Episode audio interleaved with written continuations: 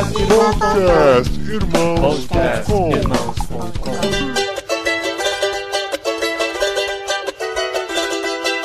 Olá, pessoas! Podcastirmãos.com Jetlag entrando no ar. Eu sou Paulinho, estou aqui com o Gustavo Borges e por motivos de bom senso, eu não vou poder fazer trocadilhos com o Peru. Bom, eu sou Gustavo Borges e eu não tenho nada a ver com o Peru. Eu tô aqui com o Henrique, que saiu de São Paulo para fazer de uma lima uma limonada. olha aí, olha aí, hein? E eu aqui sou o Henrique, tô aqui no Peru, tendo que ouvir esses, essas piadas sobre o Peru, mas eu tô tranquilo, porque eu já treinei bastante e qualquer problema eu tenho resposta pronta para qualquer uma delas. e eu tô aqui do meu lado com a Marília. Bom, eu sou Marília, esposa do Henrique, aqui em Lima, de São Paulo a Lima, para conversar então com o Paulinho e com o Gustavo. Muito bom, gente. Olha que legal. A gente vai pro Peru hoje nesse jet lag desse mês. O jet lag, você que já conhece sabe, mas quem tá chegando e conhecendo agora, é um- uma série mensal que nós temos para falar com profissionais que mudaram de país por um motivo ou por outro. São vários motivos diferentes. Hoje a gente vai ter mais um motivo diferente aqui para conhecer e entenderam que foram enviados por Deus, estão apresentando o reino de Deus e falando de Cristo enquanto trabalham, enquanto vivem nessa nova realidade. E hoje a gente vai falar com o Henrique e com a Marília, que estão lá em Lima, no Peru.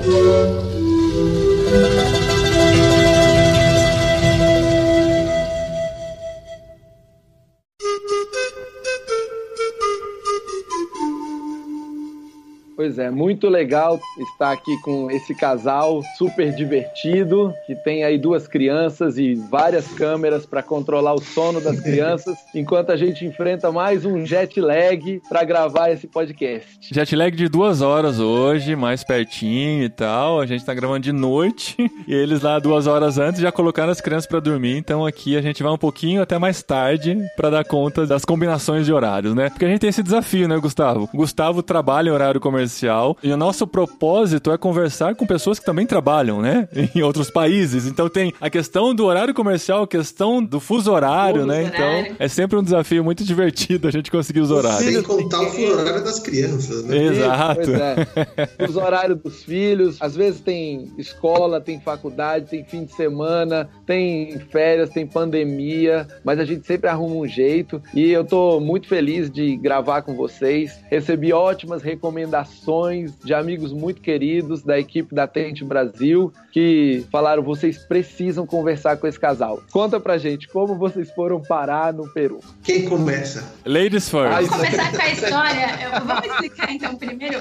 Porque assim, eu sempre quis morar fora do Brasil. Antes de casar, eu já tinha tido uma experiência de morar na Inglaterra um período. E aí, depois que eu voltei de lá, eu sempre quis morar fora. E nós casamos e o Henrique não tinha essa vontade, de forma alguma. Ele nunca quis morar fora do Brasil. Exatamente. E aí, anos de casamento e muita oração, né, gente? Que é assim que a gente faz as coisas, orando, né? Pra Deus trabalhar o coração. Nós fomos viajar uma vez de férias, tivemos uma oportunidade e fomos viajar pra Austrália. A gente ainda não tinha filhos na época. Ou aí- seja, para querer mudar minha opinião, você tem que ir pro outro lado do mundo, praticamente, né? Mas E aí nós passamos aquele período na Austrália e aí foi a primeira vez que o Henrique olhou a possibilidade, nossa, que realmente era um lugar muito legal, foi uma experiência muito boa e que ele se abriu um pouco mais pra morar então fora do país, mas que então fosse pra Austrália. Bom, muito bem, então a gente começou esse processo de estudar como era ir pra Austrália, visto, documentação e tudo mais, e as necessidades dos exames que a gente tinha que fazer pra ser aprovado e pra poder ir pra Austrália e começamos o processo. O Henrique ainda trabalhava na empresa no Brasil, mas a nossa intenção E lembrando que a gente queria mudar de vida. Quer dizer, a nossa ideia era ir para a Austrália para recomeçar tudo. A gente não tinha filhos, a gente não tinha nenhum compromisso, então por que não sair do Brasil e ir para lá e tentar a vida? Porque realmente esse país me parece maravilhoso. É o Brasil que deu certo, né? Tem Uhum. calor, tem tudo. Uhum. Vamos para lá. E aí a gente começou esse processo de colocar na mão de Deus esse plano, que a gente sentia que realmente eu, como marido, sabia que tinha um desejo por parte da Marília, mas por outro lado não podia pôr em risco o nosso futuro. Então, depois na mão de Deus, eu falei: vamos seguir em frente, porque se isso for da vontade de de Deus, isso vai acontecer e Deus vai abençoar. E se não for, Deus vai mostrar o caminho. Então não tem como errar, vamos em frente, né? Uhum. E aí, na época, a gente decidiu que o Henrique ia aplicar pro IELTS, né? Que era a prova, por conta da área de atuação dele, que era uma área que tinha uma abertura muito maior do que a minha, que era da área da saúde, que é uma área sempre mais complicada, né? Quando você quer mudar de país por conta da legislação e validar documento e tal. E a área dele já era uma área que já tinha uma abertura maior, então a gente decidiu que ele faria o processo do IELTS. E esse processo do IELTS aconteceu uma coisa muito interessante, porque eu não sabia muito inglês. A Marília é formada em inglês, né? É. Então eu percebi que, por outro lado, isso era um incentivo para eu aprender inglês, que é uma coisa importante, inclusive, para minha área profissional. Estudei durante seis meses, aprendi o inglês, fiz todos as- os simulados que existiam lá na escola e estava super preparado. Fiz a primeira prova, a prova quando você faz para submeter o inglês são quatro áreas, né? Você tem que saber falar, escutar, escrever e tudo mais. E das quatro etapas da prova, eu passei em três e repeti em uma, mas assim, de lavada.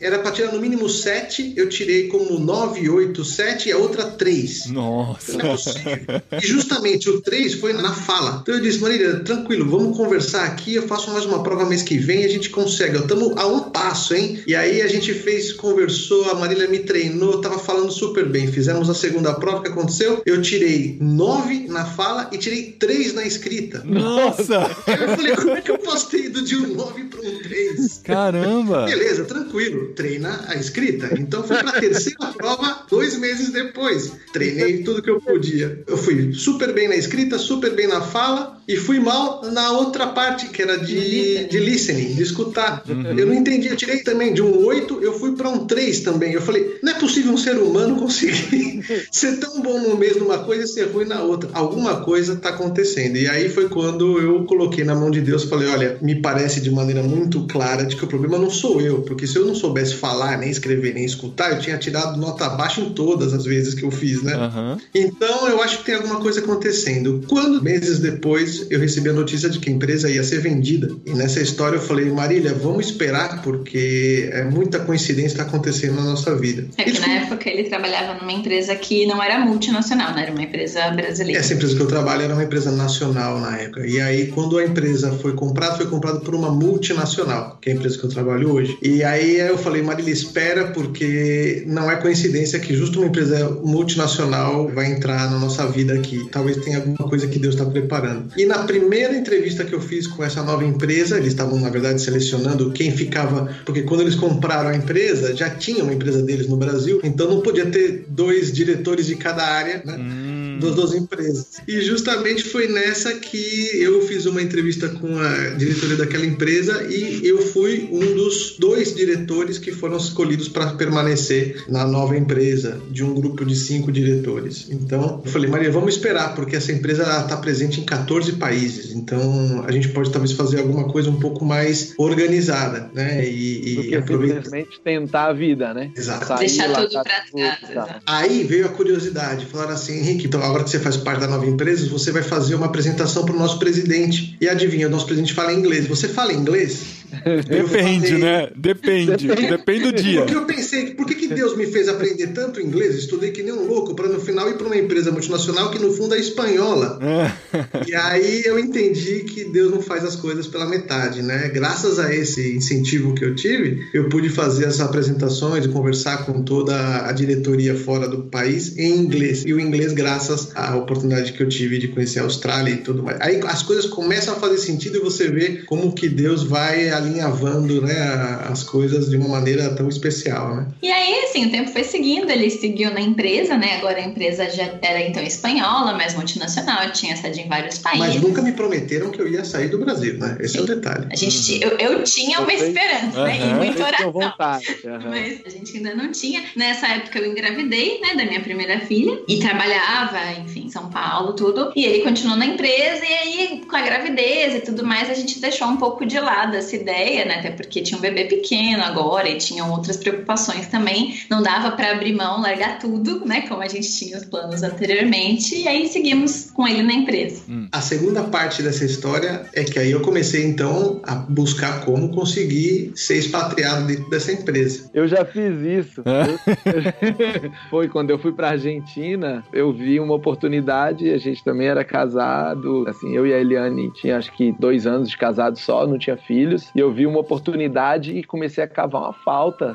E, e fui estudar espanhol. Vi que tinha uma oportunidade para Argentina. Eu fui estudar espanhol, fiz trabalho que ninguém me pediu, apresentei relatório que ninguém me pediu pro diretor que nem sabia quem eu era. E eles me mandaram e a gente foi expatriado. E foi assim que eu morei na Argentina, cavando a falta. Deus, claro, abriu as portas, né? Mas a gente buscou, né? A gente uhum. procurou. Então, essa altura, Henrique, você já tinha no coração que você queria ir mesmo, né? Aquela resistência anterior lá já tinha passado. Agora vamos fazer isso acontecer. É, uma das coisas que eu digo que a Maria na minha vida me incentivou a crescer, porque se dependesse se eu fosse solteiro, provavelmente eu viveria numa casa sozinho no Brasil, feliz da vida. Mas graças ao desejo que ela tinha de morar fora do país, e a gente como casal, eu sabia que eu tinha que lutar também pelos sonhos dela, porque no fundo ela acabou deixando o trabalho para cuidar das crianças, né? Então uma parte desse sonho eu tinha que compensar ajudando ela nessa busca. Deus deu a oportunidade da gente viajar para a Austrália, abriu no meu coração um desejo que eu nunca tinha sentido antes e aconteceram todas essas coisas que eu comentei. Então começou a ser claro para mim de que Deus queria me usar para muito mais coisas do que aquilo que eu tinha imaginado para minha própria vida. Que legal. Eu não sabia o que era exatamente, mas eu falava, Deus não está abrindo essas portas porque ele acha que eu sou bonito ou que eu tenho que, né, me divertir, mas eu sabia que aqueles que se colocam à disposição de Deus, Deus acaba usando e Deus usa os que estão à disposição dele, né? E eu falei, bom, se Deus está abrindo a porta e está me dando oportunidade, eu tenho que honrar essa oportunidade. Então, agora que eu estou aqui nessa empresa, eu vou buscar o caminho para poder encontrar esse sonho que a gente tem de viver fora. Uhum. Então, a primeira oportunidade que eu tive foi dentro da própria empresa. Eu pensei, eu estou numa área que não permite expatriação. Eu trabalhava na área de TI na empresa, que tinha muito pouca abertura para uma expatriação, na verdade. E eu vi que tem uma área muito mais aberta que era a área de operações. Só que eu não, nunca trabalhei na área de operações. Hum. Então, nessa história, eu coloquei na mão de Deus que eu queria mudar de área. Falei, olha, além de profissionalmente me agregar uma informação nova no meu currículo, me abre uma oportunidade de poder também sair do país. E tinha muita oportunidade fora do país para a área de operações. Uhum. Então, conversando com recursos humanos, eles me colocaram a oportunidade de substituir o atual diretor de operações que estava no Brasil, que era um expatriado, um espanhol, que justamente foi uma das pessoas que me ajudou a aprender a falar espanhol e a entender espanhol. Ele tinha que ir embora porque o contrato dele vencia e disseram: Henrique, tem uma oportunidade, por que, que você não tenta? E aí, conversando com ele, fazendo as entrevistas e participando do processo seletivo, me disseram que não, que eu não tinha ainda o perfil para poder participar dessa oportunidade e acabaram contratando uma outra pessoa de um outro país. Então aí foi minha primeira derrota. Eu disse: puxa vida, então não é isso que Deus quer. Talvez esse sonho da expatriação não funcione tão bem, né? E então... eu na torcida, né? Porque eu sabia que ele tinha conseguido mudar de área, para daí, uma vez mudado de área, conseguir ir para essa área nova em outro país. Então, se ele conseguisse mudar de área, a chance era muito pequena, né? Então... Uhum. Mas é uma caminhada, né? Vocês estavam aí traçando uma estratégia, colocando diante de Deus e executando a estratégia. Exatamente. Isso daí é sensacional. É, é você olhar, ver, ter visão e trabalhar essa visão. Não ficar simplesmente esperando que, de repente, alguém te faça um convite. Às vezes acontece, mas só às vezes. Exatamente. E por outro lado, você tem aquela sensação de que ah, tudo coopera para o bem daqueles que amam a Deus. Mas quando você toma uma invertida dessa, é difícil você manter aquele foco e acreditar que. Né, você pergunta a Deus por que, que aconteceu isso, né? Mas eu já tinha passado por tantas experiências anteriores que eu falei, bom, não vamos desistir. Deus está no comando de tudo sempre, né? E não desistir da ideia de mudar de área. Mas, graças a essa oportunidade de eu ter tentado uma nova área, acendeu na empresa, o Henrique está com um desejo talvez de mudar de área. E aí um, um, diretor que entrou novo na empresa, um diretor geral da empresa que começou, falou: Eu fiquei sabendo que você tem desejo de ir na área de operações. Eu vou ajudar você a se preparar para isso. E aí me colocou junto com o diretor de operações que veio no lugar daquele que saiu. E nisso a gente trabalhou junto durante alguns anos. E aí eu tive a chance de entrar um pouco no mundo da área de operações. Nossa, alguns anos, né? Esse fato é importante, porque é. se o processo estava acontecendo na expectativa da mudança, você ainda teve. Foi tipo Jacó, né? Jacó e Lia e Raquel. Sete anos aqui se você quiser atingir seu objetivo. É, exatamente, porque entre o dia que eu comecei nessa empresa nova até o momento da expatriação, nós estamos falando aí de cinco anos. Uau! Né? É, e nós temos hoje 13 anos de casados, né? No final Isso. desse ano nós cumprimos 14 anos. Então, uhum. a nossa experiência, né, assim, de começar todo esse processo tem mais de 10 anos né? Hum. Super entendo.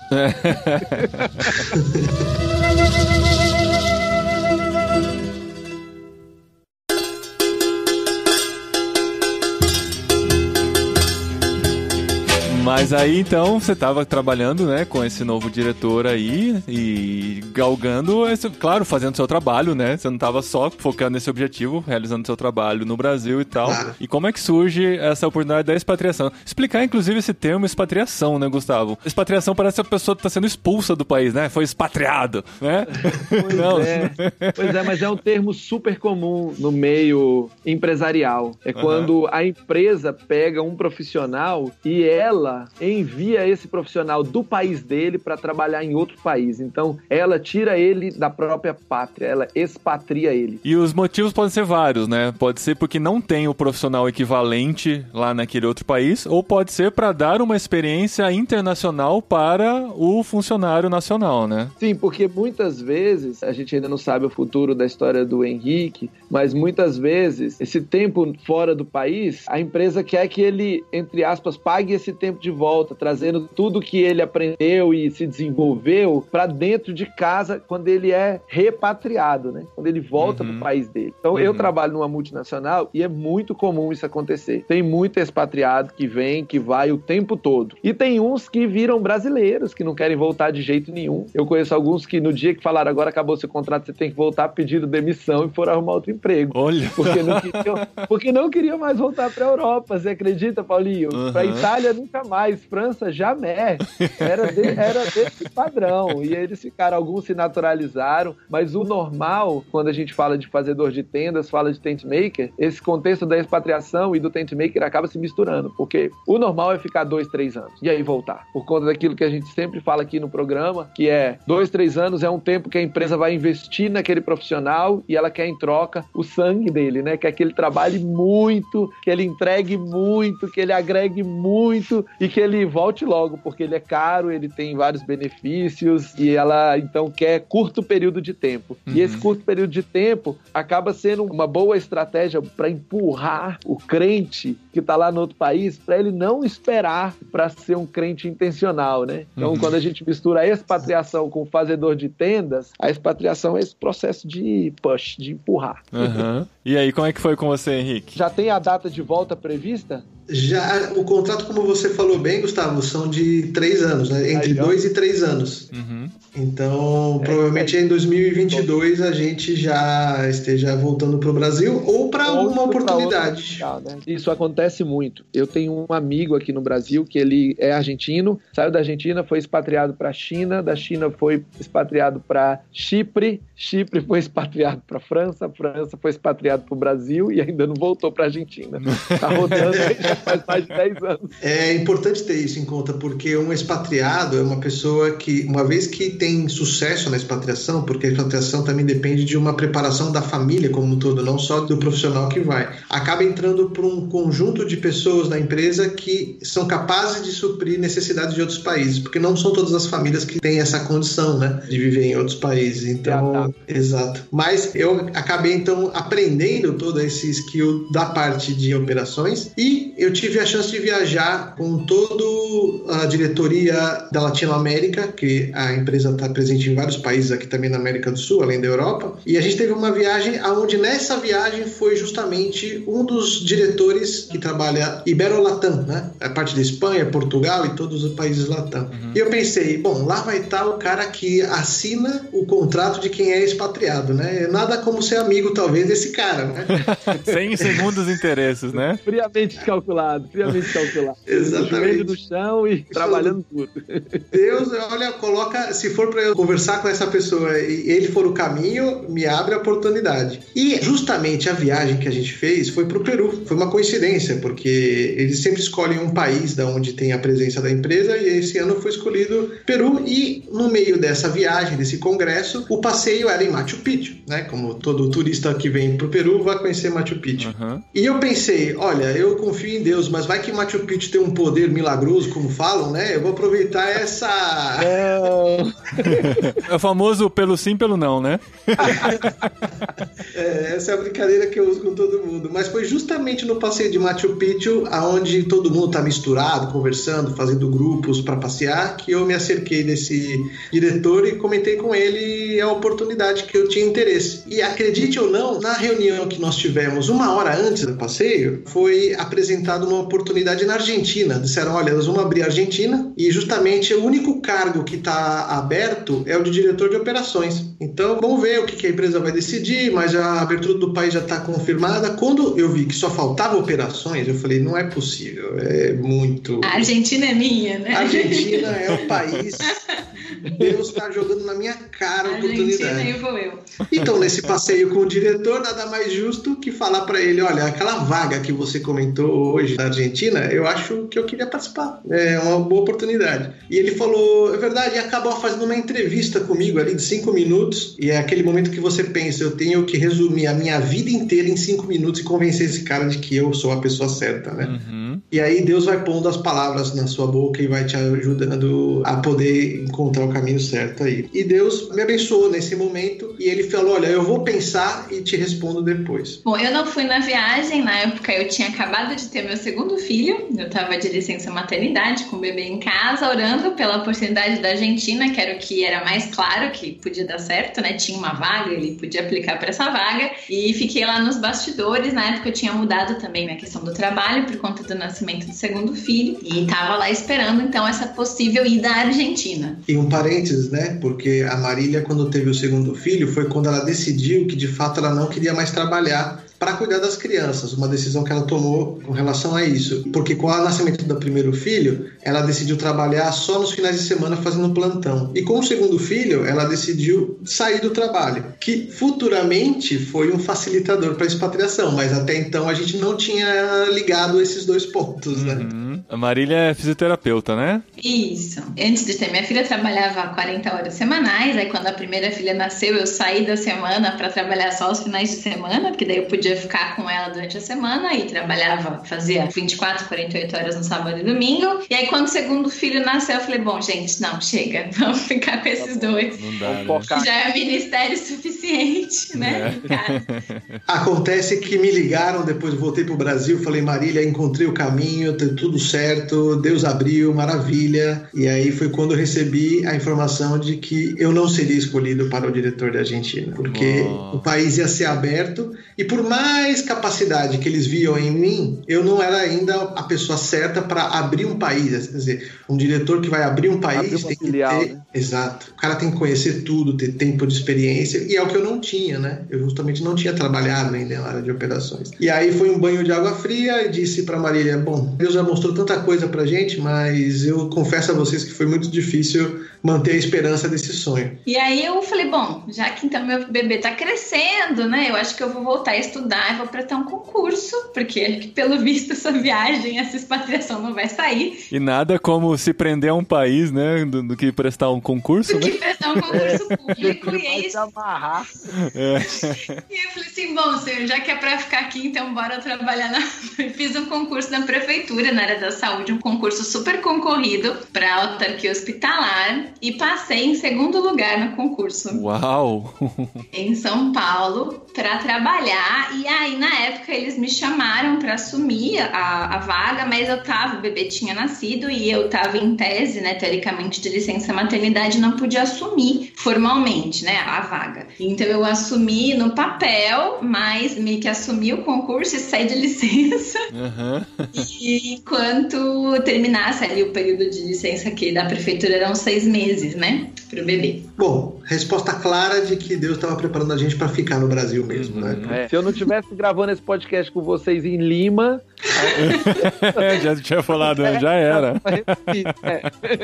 Exatamente. Aí foi quando Deus deu pra gente a surpresa, porque a gente resolveu então viajar, nasceu o nosso segundo filho, vamos aproveitar e descansar depois desses nove meses que a gente passou aqui cuidando da gravidez. E Eu já tinha passado no concurso, então o futuro estava meio traçado, ia terminar a licença, enfim, ia ser meio período, né? E a gente ia continuar trabalhando na empresa e é isso aí, né? Vamos conhecer outros países só nas viagens de férias, né? Que é o que nos resta. É. E nessa viagem, eu tava dirigindo na viagem quando tocou o meu telefone e era o meu chefe no Brasil querendo falar comigo no meio das minhas férias. Quando isso acontece, quando toca o seu celular nas suas férias e o seu chefe te ligando, porque não é notícia boa. Não é. fala, É um problema sério, né? É, tá. Exatamente.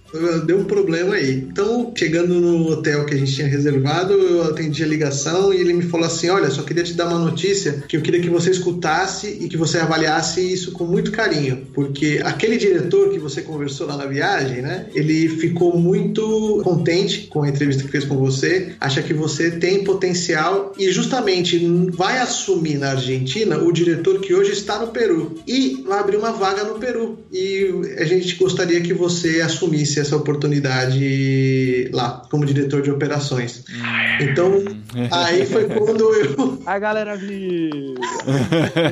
E eu tenho que confessar que assim, né? A gente sabia as possibilidades de países, porque sabia quais eram os países que a empresa tinha filial, né? Então tinha Espanha, tinha Argentina, tinha Chile, tinha vários lugares e tinha o Peru. E eu tenho que confessar, né, gente, que eu vim morar no Peru, mas tenho que fazer essa confissão. Que a gente sempre brincava, ah, Argentina, vamos, ai, Chile, vamos. Ai, mas o Peru não, né, gente? O que, que eu vou fazer lá no Peru?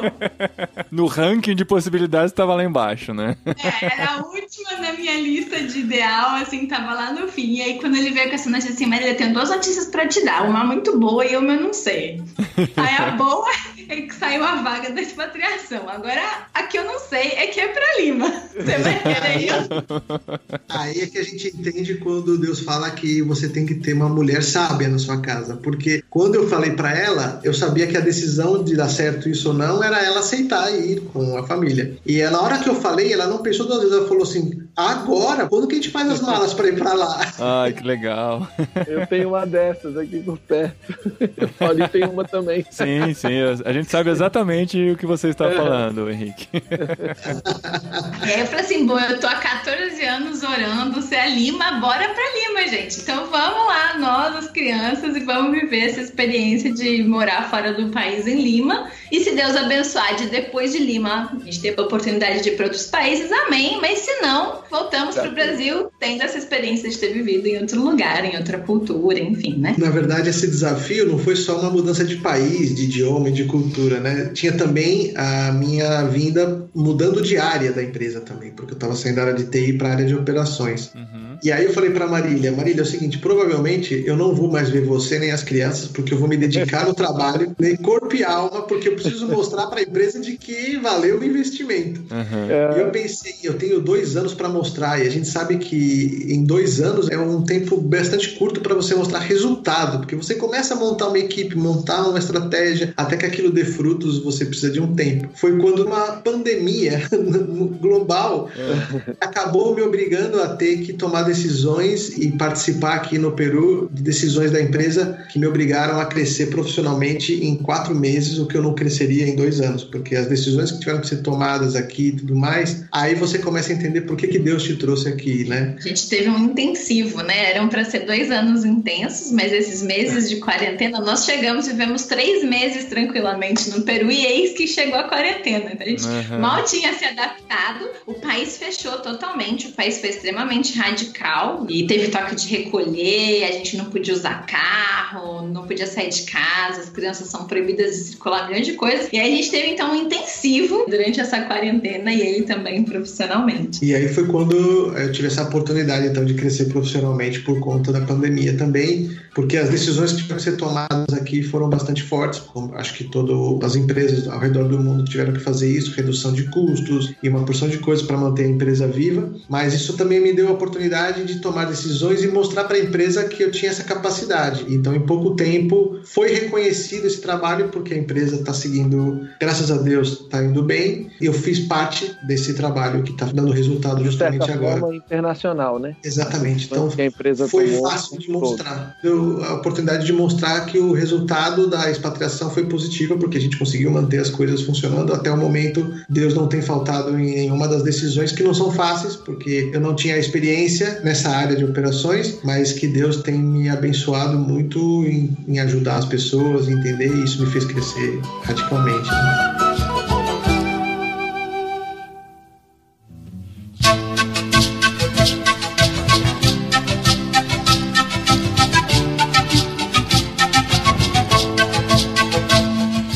Henrique, muito legal. Assim, eu me identifico demais com essa história, demais, demais. Eu sou da área de TI e em algum momento, lá em 2011, 2012, eu mudei radicalmente de área e virei gerente de operações. Nossa. Eu trabalhava dois dias por semana em São Paulo, três em Brasília, durante dois anos, assim, viajando, viajando, viajando, trabalhando muito e ralando muito para aprender. E eu entendo super. Só que me surpreende você ter mudado e imediatamente ter entrado uma quarentena. Mal deu tempo de aprender a falar espanhol com sotaque. Você ainda nem tinha comido todo tipo de ceviche. Como é que foi adaptar? eu, eu, então não comi nenhum ceviche, gente. Eu cheguei aqui, eu sou a pessoa Mari Lima, vou fazer um ano e eu não comi ceviche uma Olha. vez. Olha só, como é que tá sendo a adaptação da família a essa nova cultura, ao mesmo tempo que tem uma pandemia que não deixa vocês se relacionarem com o pessoal na rua? Pois é, eu tenho aqui um testemunho também, porque a Marília, como decidiu lá no passado se dedicar na criação das crianças, isso fez com que ela se preparasse para ensinar e fazer homeschool com as crianças aqui no Peru, para manter o português, principalmente, porque as escolas, ou você vai para uma escola que fala estritamente espanhol, ou uma escola internacional que vai falar espanhol e inglês, e o português ficaria de lado. Então a Marília se preparou para poder manter o homeschool em português. Até que- porque a gente não sabia o nosso futuro, né? Então, se a gente, a minha filha veio pro Peru numa fase de alfabetização, diferente de outras crianças que já vêm alfabetizadas em português e aí depois aprendem a língua do país e se voltam pro Brasil, já foram alfabetizadas no português. Mas a minha não. E eu tinha a preocupação de que se talvez a gente volte daqui dois, três anos, a gente pode ir para outro lugar, mas a gente pode voltar e é uma chance maior de que a gente volte, né? E como é que a criança ia cair lá no Brasil sem saber ler e escrever em português? Então eu falei, bom, essa responsabilidade é minha de ensiná-la. Ela foi matriculada aqui, mas a nossa intenção é que ela fizesse a escola aqui e seguisse em casa com essa, esse treino na língua materna, né? E quando começou a pandemia, que as escolas fecharam e que a gente não sabia qual era o futuro, a gente acabou não sofrendo muito porque a Marília manteve a escola das crianças por homeschool. Essa tranquilidade que me dava com Super a família é o que me deu forças para poder me dedicar de corpo e alma na empresa com a situação que a gente estava vivendo tão estranha. Então Deus protegeu a família, deixou ela tranquila e aí eu consegui me dedicar a esse momento da empresa que precisava de mim mais do que nunca para poder manter a operação né, funcionando aqui no Peru. E a gente vê o cuidado de Deus nas pequenas coisas, né? Nós viemos morar num condomínio de casas. Bom, eu não vinha trabalhar, aliás, só um parênteses, eu exonerei do meu cargo da prefeitura, né, Ah, pra poder sim. vir pra cá. Exonerar também parece uma coisa bem feia, né? Parece que, sei lá, tacou fogo, alguma coisa assim, incinerou. Ela exonerou porque ela expatriou. Exatamente, duas coisas muito ruins parece, né? É. Nossa, que pessoa má, né?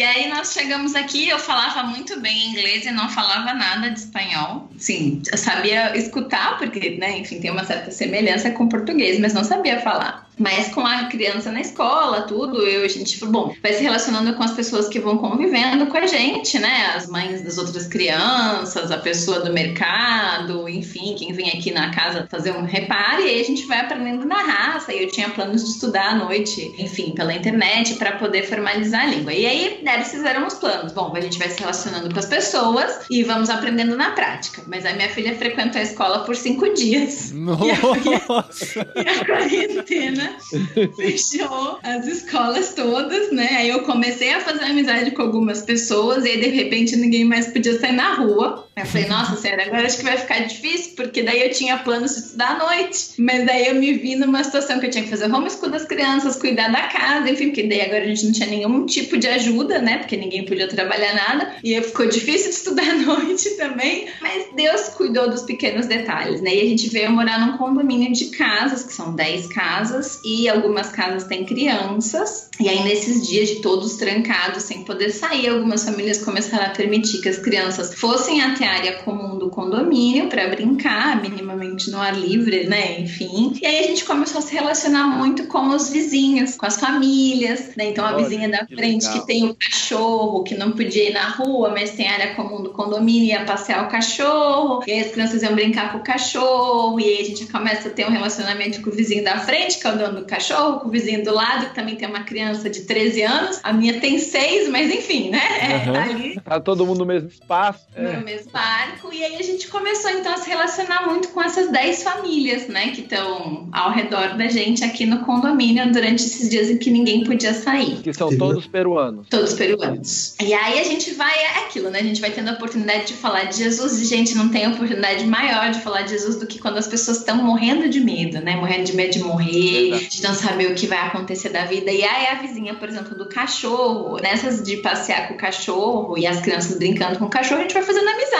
né? E conversando. E ela, né, assim, me conhecia, gente, há três, quatro dias, mas naquela conversa, assim, né, de, de oportunidade que a gente vê que é o Espírito Santo mesmo que tá promovendo, né? E ela contando um pouco da dificuldade dela, do medo que ela tinha de morrer, ela tá na população de risco, o que ia ser da vida dela. E, gente, eu não tinha, eu mal sabia falar espanhol, né? Eu não sabia nem falar o nome dos livros da Bíblia em espanhol, que são diferentes.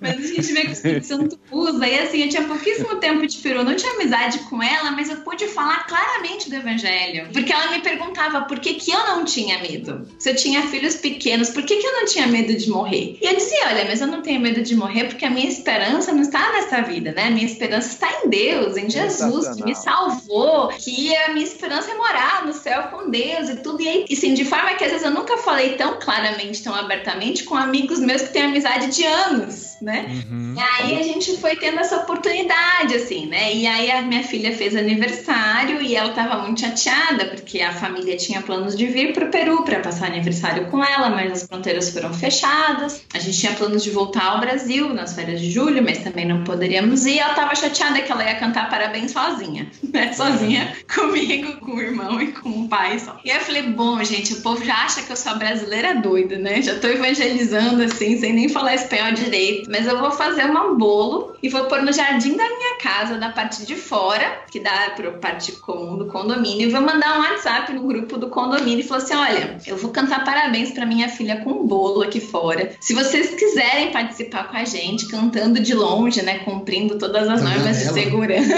Não, o pior É. é que você não tinha nem noção de como é um aniversário peruano, né? Tem essa E- também. Ah, Bom, a gente não vai fazer uma festa, porque é, é proibido, né? E a polícia aqui é, bate na porta das pessoas. Se achar que você está fazendo uma festa, entra para ver se tem festa mesmo ou não. É uma questão bem complicada, né? Enfim. Falei, bom, não é uma festa, mas a gente vai cantar parabéns. Se quiserem vir só cantar parabéns com a gente. Ainda coloquei lá, ela tá um pouco chateada, que não vai ter ninguém, né? E tal. E a gente, eu montei a mesa sem ter esperança de que ninguém viesse. E ela me perguntava, mamãe, alguém vai vir? Eu disse, não, não vem ninguém não, minha filha. Vai, a gente vai colocar lá, talvez Mantendo alguém baixa apareça da expectativa. janela. É. E aí, se alguém cantar da janela, é isso aí. Mas somos nós e, e vamos lá. Mas vamos montar a mesa lá fora, né? E aí foi quando a gente se surpreendeu que na hora de cantar parabéns, começaram as pessoas a sair de casa, a se reunir em volta da mesa, o devido distanciamento social, né, que se, que se necessita hoje, mas as pessoas começaram a descer. E no momento que eu vi todo mundo chegando, e algumas até com uns presentinhos meio improvisados para Gigi, demonstrando um certo carinho, Que legal. eu tive a oportunidade de falar, pessoal, eu queria então aproveitar que tá todo mundo aqui e fazer uma oração, se vocês me permitem. E aí a gente teve a chance também de testemunhar um pouco da nossa fé Amém. Para o condomínio inteiro, porque basicamente estavam todas as casas ali representadas e de durante a oração poder falar um pouco da palavra de Deus e do plano de salvação. Então agora a gente sabe que pelo menos a gente pôde de alguma maneira distribuir a semente e agora é contar que o Espírito Santo faça o seu trabalho, mas as pessoas tiveram a chance de ver o nosso testemunho e por que que nós estamos fazendo aquilo. E no dia seguinte nós recebemos muitos elogios porque a pessoa falou assim: esse condomínio já existe há 14 anos e nunca a gente se reuniu para poder fazer algum evento juntos. juntos, parabéns pela iniciativa e tudo mais. Então, acabou sendo os brasileiros malucos que vivam em Peru. Não, e os peruanos devem comentar, não, os brasileiros são assim mesmo, né? Eles, todos, os brasileiros fazem festa em qualquer lugar, faz na rua, na calçada. Especialmente os que vêm de São Paulo. Nossa, eles são mais. Sabe que assim, uma coisa que era talvez para ser uma dificuldade acabou sendo uma oportunidade, porque a gente tem se aproximado cada vez mais dessas 10 famílias. Então, assim, eu faço um bolinho à tarde, aí vou lá bater na minha vizinha: olha, eu fiz um bolo, porque nessa questão da pandemia, nem todo mundo tem farinha, nem todo mundo conseguiu. A outra ficou sem forno, ninguém conseguiu instalar o forno até hoje, porque depois fechou tudo. Então, eu falei: olha, eu sei que você tá sem forno, eu fiz aqui um bolinho, você quer um pedaço do nosso bolo, né? E aí a gente vai se aproximando e, e criando um relacionamento, e aí aproveitando as oportunidades para falar de Jesus de forma mais aberta, mais clara para algumas pessoas, ou só testemunhando É, mesmo, de né? forma natural, né? Com Vocês conseguiram ir em alguma igreja antes de fechar tudo? Sim, antes da gente fazer a viagem pro Peru, a gente tem aquela viagem de reconhecimento, né? Eu e a Marília viemos aqui um mês antes e a gente encontrou uma igreja batista, que no Peru é bastante difícil de encontrar. Aqui o país é bastante católico. A gente encontrou próximo da nossa casa uma igreja batista pequena, com as portas fechadas. A gente não sabia muito como encontrar os horários dos cultos e tudo mais, mas a gente conseguiu um telefone pela internet e em um momento a gente conseguiu o contato e começamos a frequentar essa igreja. Então nós temos uma igreja que está aqui a 900 metros da nossa casa, onde a gente começou a frequentar e um pouco antes de começar a pandemia, eu na minha igreja no Brasil tocava, faço parte do grupo de música, toco contrabaixo. E aqui justamente estavam precisando de um contrabaixista. Então foi quando eu tive a chance de conhecê-los e me enturmar um pouco com a equipe de música aqui no Peru. Quando começou a pandemia, como muitas igrejas estão fazendo hoje, tem esse, as gravações online dos cultos, né? E justamente eles precisavam de um baixista para fazer a gravação das músicas. E com isso eu estou aproveitando para participar de todos os eventos aí da igreja. Mas por que contrabaixista no Peru? Aí não é só aquela flautinha? Exatamente. É o que todo mundo pergunta. Por que, que você não toca flautinha com aquele gorrinho peruano, né? Em cima de uma lhama, né? É que seria o mais. O mais Que legal. tradicional. Essa igreja aí, vou falar, tá falsificada. É uma igreja internacional.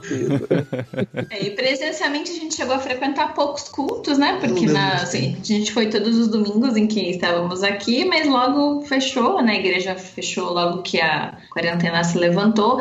E embora o comércio tenha sido liberado recentemente para voltar, para abrir as portas, as igrejas ainda não. Nem as igrejas, nem as escolas. A expectativa é que as escolas não voltem esse ano e as igrejas provavelmente também não. Então sua filha vai ficar com cinco dias letivos do ano e. Se você ouvir um podcast que eu gravei com o Paulinho em 2015, Nossa. antes de ter a Tente, quando eu tinha descoberto esse mundo dos fazedores de tendas, e eu e a minha esposa começamos a viver esse mundo dos fazedores de tendas, se vocês voltarem lá no podcast e ouvirem a história, vocês vão ouvir a história que vocês me contaram. Exatamente, exatamente. Então, assim, tô bem impressionado, bem impressionado. Mas assim, a gente vê como Deus trabalha, né? Eu, eu sempre trabalhei na área da saúde e tive grandes oportunidades de evangelizar também como profissional da saúde. Mas aqui no Peru, assim, fazendo bolo, gente, e batendo na porta dos meus É vizinhos, isso. é, impressionante como as coisas se abrem, né? Assim, a gente cantou, foi isso, a gente fez uma mesinha super simples para cantar parabéns e o pessoal ficou horas lá fora conversando, mantendo o distanciamento social, né, gente? Aqui dois metros. E o fato do país ser católico, embora muitas pessoas não pratiquem, mas se dizem católicos, de certa forma facilita para evangelizar. Que quando você vai falar de Deus vai falar da Bíblia, as pessoas normalmente não têm uma resistência assim de se opor, né? Enfim, pelo contrário, elas, né, enfim, têm assim, uma abertura para escutar, porque de certa forma faz parte da cultura, assim, né, das pessoas. Faz parte da fé teórica que eles têm também. Exato, exato. E aí, em você algum con- momento, o Espírito Santo vai trabalhar e essa fé vai virar uma fé viva e eficaz, né? Exato. Legal.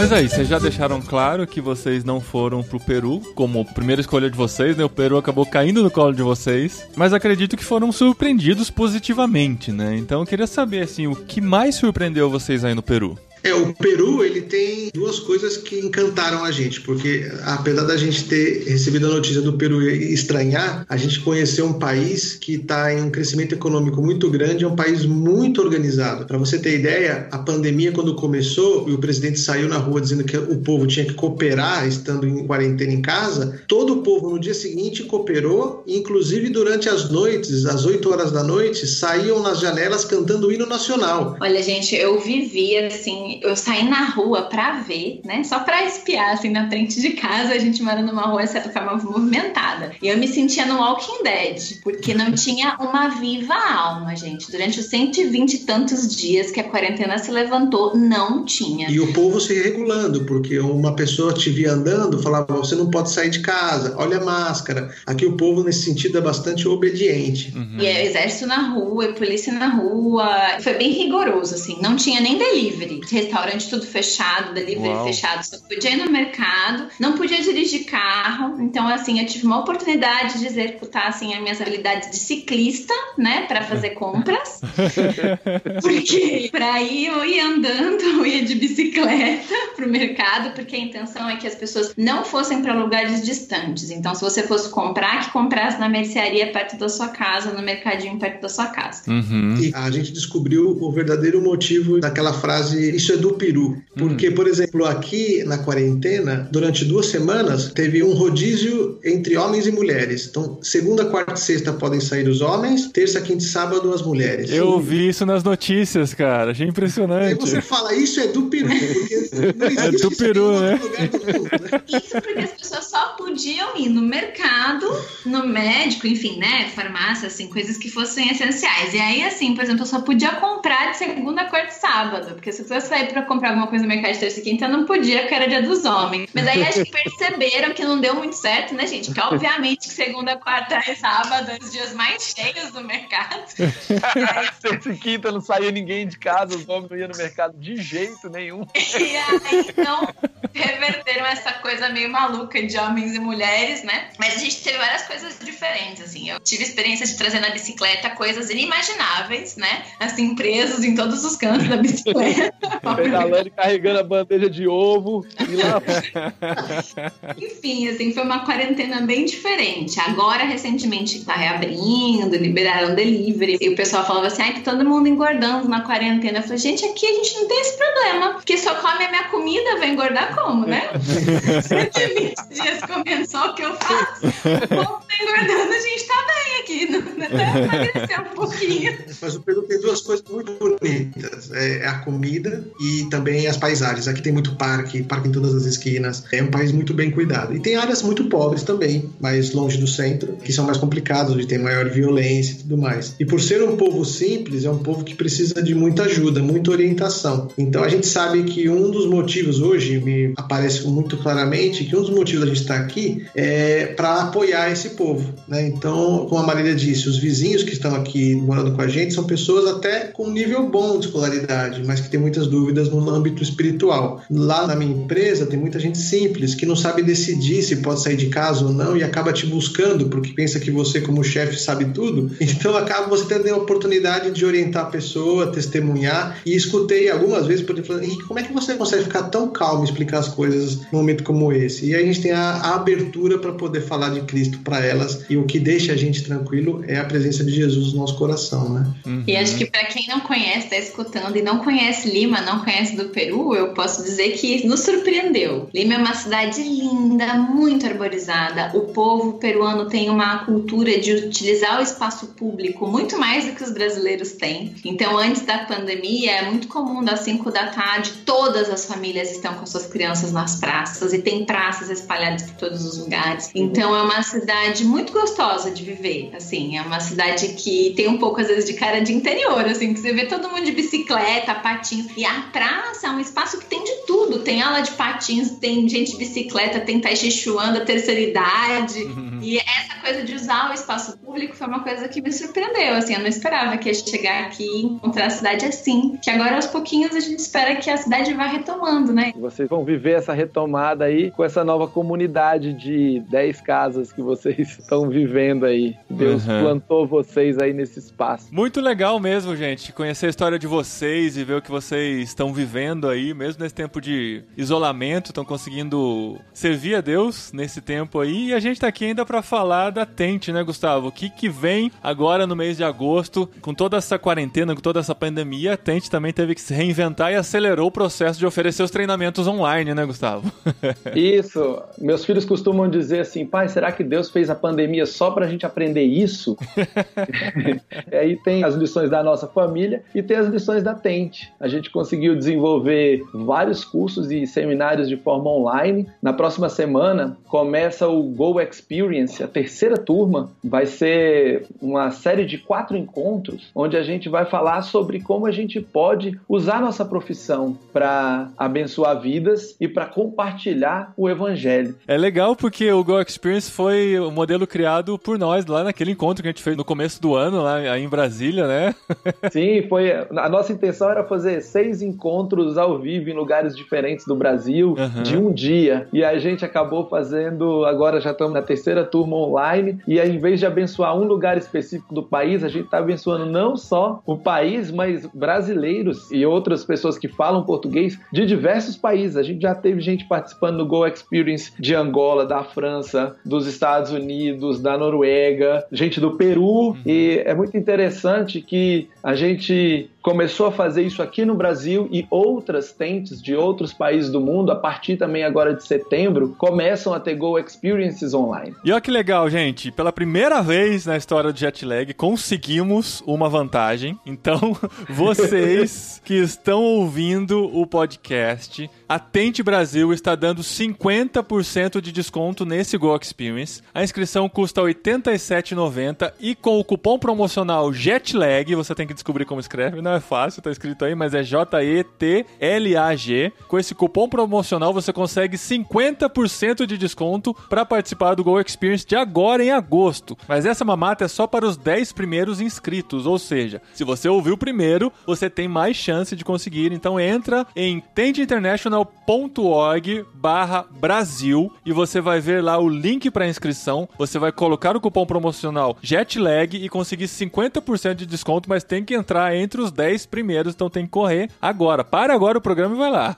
é isso mesmo. A gente está gravando aqui na véspera do lançamento desse programa e nós já temos 50% das vagas preenchidas. Uhum. Guardamos 10 vagas para os nossos ouvintes do JetLag. Uhum. Então aproveitem aí. Sim, são 10 vagas garantidas garantidas para quem usar o cupom JETLAG. E uma coisa bem legal do Go Experience é que você pode ter uma assinatura ou uma inscrição por família, né? Quem assistir no mesmo computador. Então você e sua esposa, dois irmãos, pai e filho, quem quiser participar, paga só uma inscrição e assiste junto e participa do Go Experience. Paulinho, a gente tem também para aqueles ouvintes do Jetlag que falam inglês bem, a gente tem o um novo módulo do Go Equipped Online, que é o nosso curso longo, né? Um curso que só o módulo 1 são seis seis semanas, módulo 2 outras seis semanas. Vão ser seis módulos de seis semanas aí uhum. e você vai poder aprofundar todos os conceitos que a gente fala de como integrar a sua fé com o seu trabalho, de como viver transculturalmente. Essa próxima turma, ela começa dia 10 de agosto e a gente tem um cupom especial também. Ah, é? Asme Brasil!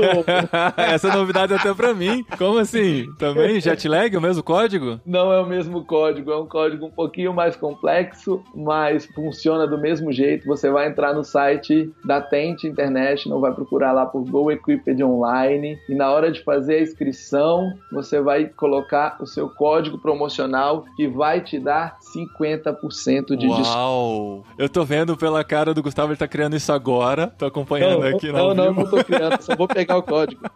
Já tá tudo pronto, eu só não tinha te contado. É um código secreto que a gente tá contando só pros nossos ouvintes. Brasil 2020, B maiúsculo Z, Brasil 2020, vai te dar 50% de desconto no módulo 1 e você começa a turma agora no dia 10 de agosto. Tá. Muito importante, você tem que saber falar inglês, é 100% inglês, zero tradução. São professores de diferentes países, você vai ter oportunidade de ter aula online, online, mas não ao vivo, porque não é um modelo igual do Go Experience. O Go Experience são encontros ao vivo. O Go Equipped Online são aulas online e alguns poucos encontros ao vivo no meio do caminho. Então, os dois cursos são complementares e com metodologias diferentes. Tá, e só pra deixar claro, o Go Experience, que são esses quatro encontros em quatro semanas, ele é todo em português, ministrado aqui no Brasil, tudo bonitinho. O Go Equipped é o internacional, todo ministrado em inglês. Para o Go Experience, você usa o cupom JETLAG, para o Go Equipped, o cupom BRASIL2020 com B maiúsculo e Z. Agora, a minha sugestão é que se você já fala inglês, que você faça esse curso. Se você ainda não fala inglês, que você comece a trabalhar para resolver essa pendência na sua vida e que vocês possam aproveitar as oportunidades que o Senhor vai te dando na sua carreira, na sua profissão, para ir para fora do nosso país, como esse lindo casal está servindo lá no Peru. Que alegria estar aqui com vocês, gente. Ah, Legal, obrigada, né? obrigada pelo convite, né? A gente espera que, de certa forma, nosso testemunho possa inspirar e ajudar outras pessoas, né? E Certo. dizer que quando Deus chama, Ele também capacita, né? Então a gente chegou aqui sem saber a língua, eu, né, Henrique falava, mas chegou no meio de uma pandemia e Deus tem usado e tem feito o melhor. Você nunca imaginou que quando sua mãe estava te ensinando a fazer bolo, seria essa a ferramenta evangelística que você iria? Exatamente. Muito é? bom. E olha, nem que os bolos nem são tão bons assim, né? Mas Deus usa Mas o que a gente tem nas mãos, né? Quando na Bíblia você lê que Moisés conseguiu tirar a água da pedra, e eu nunca tinha visto a Marília fazer comida, descobri que realmente aquilo pode ser verdade mesmo. 哈哈哈哈哈。